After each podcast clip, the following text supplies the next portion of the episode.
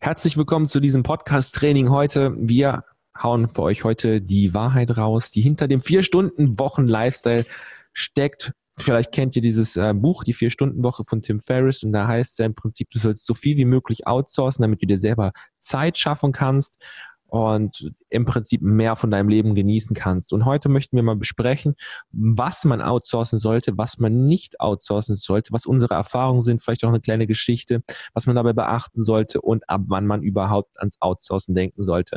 Wenn du neu auf dem Podcast bist, auf jeden Fall abonnieren und ein äh, kurzes Review da lassen und schreib uns ganz einfach, was du in den nächsten Podcast-Episoden gerne hören möchtest, wobei wir dir helfen können. Das wäre sehr, sehr nice, weil dieser Podcast kommt hier auch ähm, täglich raus und wird dir jeden Tag einen neuen Impuls geben, der dir dabei hilft, dein Online-Business aufzubauen. Habe ich das schön gesagt, Manuel? Können wir anfangen? hast du, hast du sehr schön gesagt. Ja, auf jeden Fall. Wir haben ja schon angefangen. Ja. Also, also. Ja, wir haben hier ein paar Punkte vorbereitet und ähm, wir haben ein paar Geschichten dazu vorbereitet mit eigenen Erfahrungen. Ich denke, das ist sehr, sehr interessant und äh, ich würde einfach mal sagen, oder ich würde einfach mal loslegen. Ähm, welche Aufgaben sollte und kann man outsourcen? Das ist ja immer so der, der, der Traum oder auch was hinter diesem Buch steht, äh, steckt, die Vier-Stunden-Woche oder der Lifestyle dahinter, ähm, dass du sehr, sehr wenig arbeiten musst und deine ganzen, dein ganzes Business komplett irgendwo auf der Welt verteilt ist. Also speziell in dem Vier-Stunden-Woche-Buch äh, ist das ja irgendwie so beschrieben, soweit ich mich erinnern kann. Also genau, also ganz am anderen Ende. Pareto-Prinzip die ganze Zeit. Richtig, genau.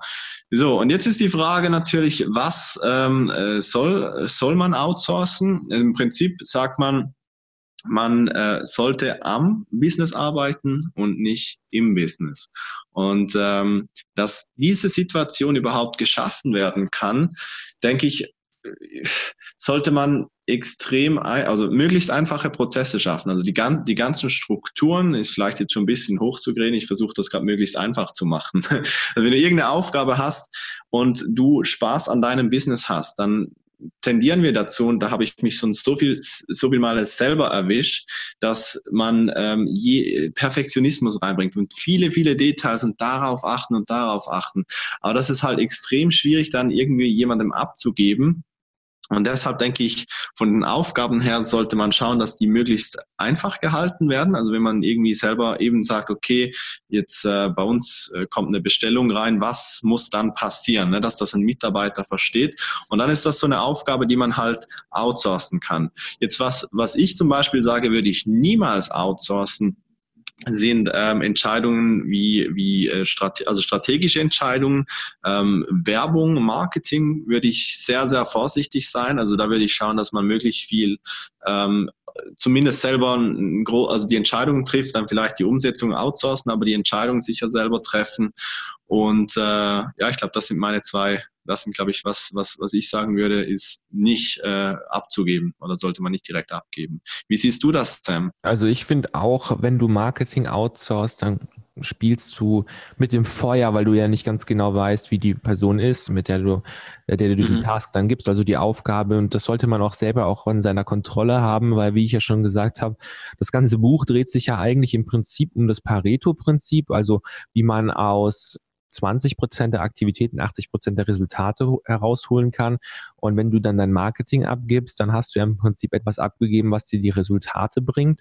Demnach ähm, solltest du dich darauf eher fokussieren, ähm, Dinge abzugeben, die dich, ähm, die dir einfach nur Zeit fressen, aber keine Resultate bringen, so gesehen. Beziehungsweise mhm. Zeit fressen, aber dir nicht unbedingt das Geld dann bringen. Sagen wir mal, boah, das ist jetzt ein schwieriges Beispiel. Aber so, sagen wir mal so, E-Mail-Verkehr, Support und sowas, das bringt dir ja nicht ja. unbedingt ähm, Geld, mehr Geld rein. Das heißt, du solltest jemanden anstellen, der das dann macht. Dann gibst du dem ein paar Instruktionen und gibst ihm vielleicht noch ein Budget, das der verwalten kann. Ab Entscheidungen über 200 Euro soll er dich kontaktieren, unter 200 ähm, Dollar soll er dich ab, äh, überhaupt nicht erst anschreiben oder so. Mhm. Und einfach so ein bisschen Verantwortung abgeben, bei so Support-Sachen zum Beispiel. Und dass ja. du dann, wenn jetzt das würde ich jetzt eigentlich gleich noch sagen, ähm, ab wann man ans Outsourcen denken sollte. Aber Manuel und ich hatten letztens auch noch so eine kleine Diskussion, da wollte ich nochmal drüber reden. Ähm, und zwar ging es darum, wenn man jetzt zum Beispiel etwas hat, wie zum Beispiel ähm, Bloggen oder man hat einen Podcast oder einen YouTube-Channel und so weiter und man ähm, möchte diese Videos zum Beispiel nicht mehr selber schneiden oder die Podcast-Episoden nicht mehr selber schneiden, dann ähm, das kommt einem ja komplett in den Sinn. Das ist ja auch völlig okay. Und was ich aber halt festgestellt habe, ist, dass es ja eine einkommensbringende Aktivität ist. Also es ist von diesen 20 Prozent, die eben die Resultate ausmachen. Und da sollte man sich dann eben diese Sache erstmal noch nicht abgeben, vor allem, äh, weil man auch gewisse Dinge lernt. Also wenn es etwas ist, wo man auch noch etwas lernen kann, was man sich weiterentwickeln kann, da finde ich, sollte man dann auch auf jeden Fall diese Sache nicht outsourcen. Richtig. Da sind wir uns tatsächlich einig geworden, würde ich sagen. Mega. Äh, ich habe noch, hab noch ganz kurz was anzufügen zu dem Punkt, das mir jetzt eingefallen, wo du so ein bisschen gesprochen hast mit 80-20-Regel. Mhm. Ähm, und zwar, wenn du äh, Aufgaben hast, die dir äh, überhaupt nicht liegen, die aber irgendwie gemacht werden müssen. Ne? Jetzt nicht, wo du den Lerneffekt hast, aber sagst zum Beispiel, ähm, ich, für mich jetzt zum Beispiel Programmieren in, in, in mhm. jetzt gehen wir schon in die Fallbeispiele rein, aber ja, ist eigentlich ein guter Übergang. Ähm, ich, ich kann so ein bisschen, ich habe so ein bisschen Grundverständnis von Programmieren. Ich habe das früher auch mal gemacht, aber die Zeit läuft so schnell. Also da kommen so viele neue Sachen raus. Wenn du, wenn du da nicht wirklich dich damit äh, täglich beschäftigst, dann hast du den Faden komplett verloren oder relativ schnell verloren. Und äh, in, in diesem Sinne ist das etwas, wo, ja, es gibt jetzt zwei Möglichkeiten. Entweder ich, auch wenn ich es jetzt lernen könnte, ich lerne das jetzt sehr, sehr lange, ließ mich ein, besuche Kurse oder was weiß ich, aber es liegt mir halt irgendwie doch nicht. Ich habe andere Stärken ähm, und zwinge mich da jetzt rein. Oder ich, ich, ich, ich source das halt jetzt aus und suche mir jemanden, der das kann. Also ich denke, das ist dann auch so eine, so eine Fähigkeitssache. Wenn du bestimmte Dinge ähm, zu erzwingen versuchst, dann wirst du halt dann irgendwo durchschnittlich sein und ähm, da gibt es sicher eine andere, eine andere Person, die das viel, viel besser kann und auch mit viel mehr Leidenschaft dahinter macht und entsprechend wahrscheinlich auch dann die Qualität ganz woanders ist. Und das muss ja nicht mal sein, dass das dann irgendwie äh, x-faches teuer ist, weil es gibt heute so viele coole Tools, wo du das machen kannst. Vielleicht gehen wir dann auch nachher noch kurz darauf ein, wenn es dann in die Schritte geht. Ähm, aber das wollte ich hier noch anfügen, genau. Was ich sehr wichtig also, finde, wenn man überhaupt ans Outsource denkt, dass, oder halt ans Aufgaben abgeben, dass man nicht irgendjemand x-beliebigen nimmt, sondern jemanden, der wirklich gut ist in dem, was er tut. Mhm. So wie du es jetzt gerade gesagt hast, ähm, dass man, dass man sich nicht auf äh, B-Spieler fokussiert, sondern auf zweite Bundesliga, sondern auf A-Spieler, also die wirklich ganz oben mit dabei sind und die wirklich was können.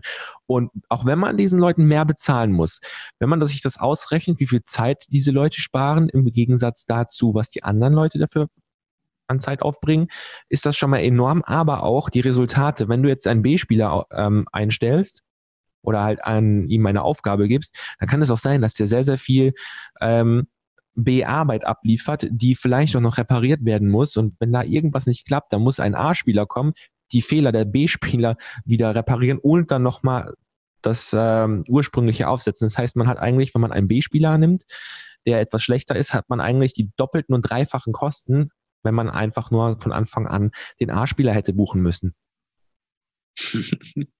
True Story. Absolut. Absolut, natürlich. Also ja, such dir Leute, die, die entsprechend natürlich äh, Spaß an dem Ganzen haben. Ich glaube, das sieht man dann aber auch oft, äh, es, es wird ja heute eh alles bewertet. Ne? Also du siehst auch die Leute, was, wenn du jetzt online suchst, was haben die für Bewertungen? Und du, du siehst dann schon, ob die, ich sag einfach, ob es einfach darum ging, so die Arbeit abzulegen oder ob dann wirklich auch äh, halt Kommentare, sonst menschlich sehr, mhm. also sehr eine positive Persönlichkeit hat, hat äh, aktiv mitgedacht und so, solche Sachen. Also da kann man halt auch drauf achten und schlussendlich natürlich muss man sich wahrscheinlich dann auch dem mal eine Chance geben und das einfach mal ausprobieren. Das ist wahrscheinlich bei allen Dingen im Leben so. Und dann aber halt auch äh, Entscheidungen treffen, ist das wirklich das, was ich will oder ist ähm, ja, halt nicht immer gerade den Erstbesten nehmen, sondern vielleicht da wirklich mal kritisch ein bisschen hinzuschauen. Also jeder hat die Chance verdient, aber schau dann wirklich auch, äh, wurde, wurde, wurden die Ziele erfüllt. Und ich glaube, das ist gerade ein, ein, nächster Punkt, wenn wir hier auch gerade wieder einen Übergang machen.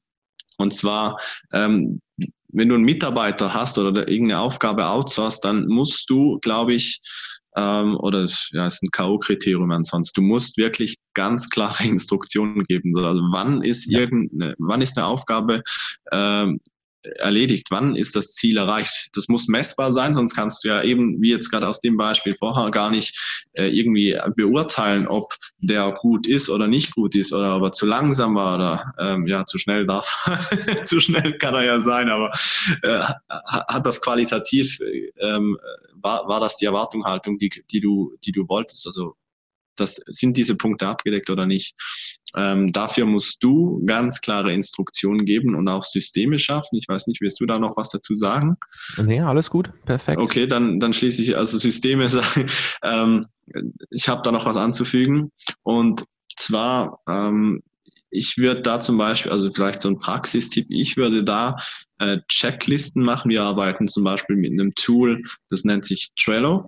Und ähm, wir, im Prinzip machst du da wirklich idiotensichere Schritte rein. Also wirklich, ähm, was weiß ich, du musst Blatt, äh, hört man das jetzt? Ja, ja, aber live, ne?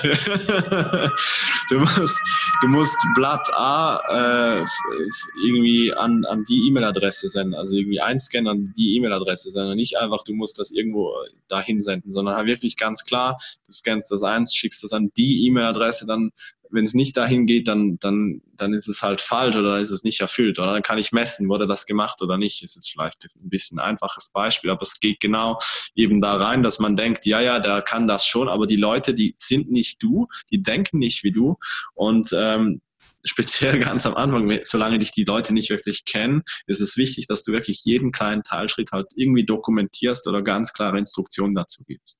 Das wollte ich hier noch anfügen. Genau, und ab wann sollte man jetzt ans Outsourcen überhaupt denken? Also meine Meinung ist, sobald du etwas geschaffen hast, womit du erstmal natürlich Geld verdienst, Mhm. Nicht von vornherein so sagen, okay, das mache ich nicht, das mache ich nicht, das mache ich nicht, sondern erstmal so schauen, was, du musst ja von allem etwas mitbekommen, wenn du ein Anfänger bist. Das heißt, du musst einmal gucken, wie baue ich selber meine Website, dass du erstmal so verstehst, weil sonst kann dich ja jeder auch abziehen. Dann musst du mal schauen, wie kauft man Werbung. Kann man auch mal gucken und überall mal schauen, okay, das funktioniert, das funktioniert vielleicht nicht. Und dann kann man das natürlich wieder auch weitergeben. Mhm. Oder man stellt jemanden dafür ein, so der es zum Beispiel gut kann, also wie den A-Spieler. Ich habe nie was dagegen, wenn man A-Spieler einstellt übrigens. Ähm, und wenn man dann irgendwann mal sowas gefunden hat für sich, was so funktioniert hat und man weiß ganz genau, okay, das bringt mir Kohle, das bringt mir eher keine Kohle, aber also bringt mir auch Kohle, aber verschwendet eher Zeit und das braucht mich nicht aktiv, dann kann man das sofort abgeben und an dem Punkt sollte man dann auch was abgeben. Also heißt, in der Phase, wo du so stabil bist oder anfängst zu stagnieren, da würde ich dann anfangen, outzusourcen oder ans Outsourcen zu denken, so dass du dich dann wirklich nur noch nach Pareto, nach der 80-20-Regel auf die Hauptaktivitäten fokussieren kannst. Das klingt gut, würde ich so äh, zustimmen. Was soll ich noch mehr dazu sagen? Nein, das also ist solange du wächst, solange du alleine dein Ding machst und du wächst und wächst und wächst, dann brauchst du ja nichts outsourcen. Nur wenn du merkst, du wächst irgendwie nicht mehr, weil mhm. deine Stunden am Tag voll sind, weil es gibt ja auch nur so viele Stunden und du kannst einfach nicht mehr weiter, dann äh, ja, dann kannst du sonst outsourcen denken. So sehe ich das. Ja, dann bekommt der Tag 25 Stunden. Ne? genau, und dann bekommt er ja. auf einmal 40, dann auf einmal 100, dann auf einmal 300. Ja, ja. Nein, nein, irgendwann ist dann fertig, dann ist Burnout. Nee, nee, das meine ich gar nicht. Ich meine, wenn du dann Leute ins Outsourcen bringst, ja, klar, wenn du, kommen. klar.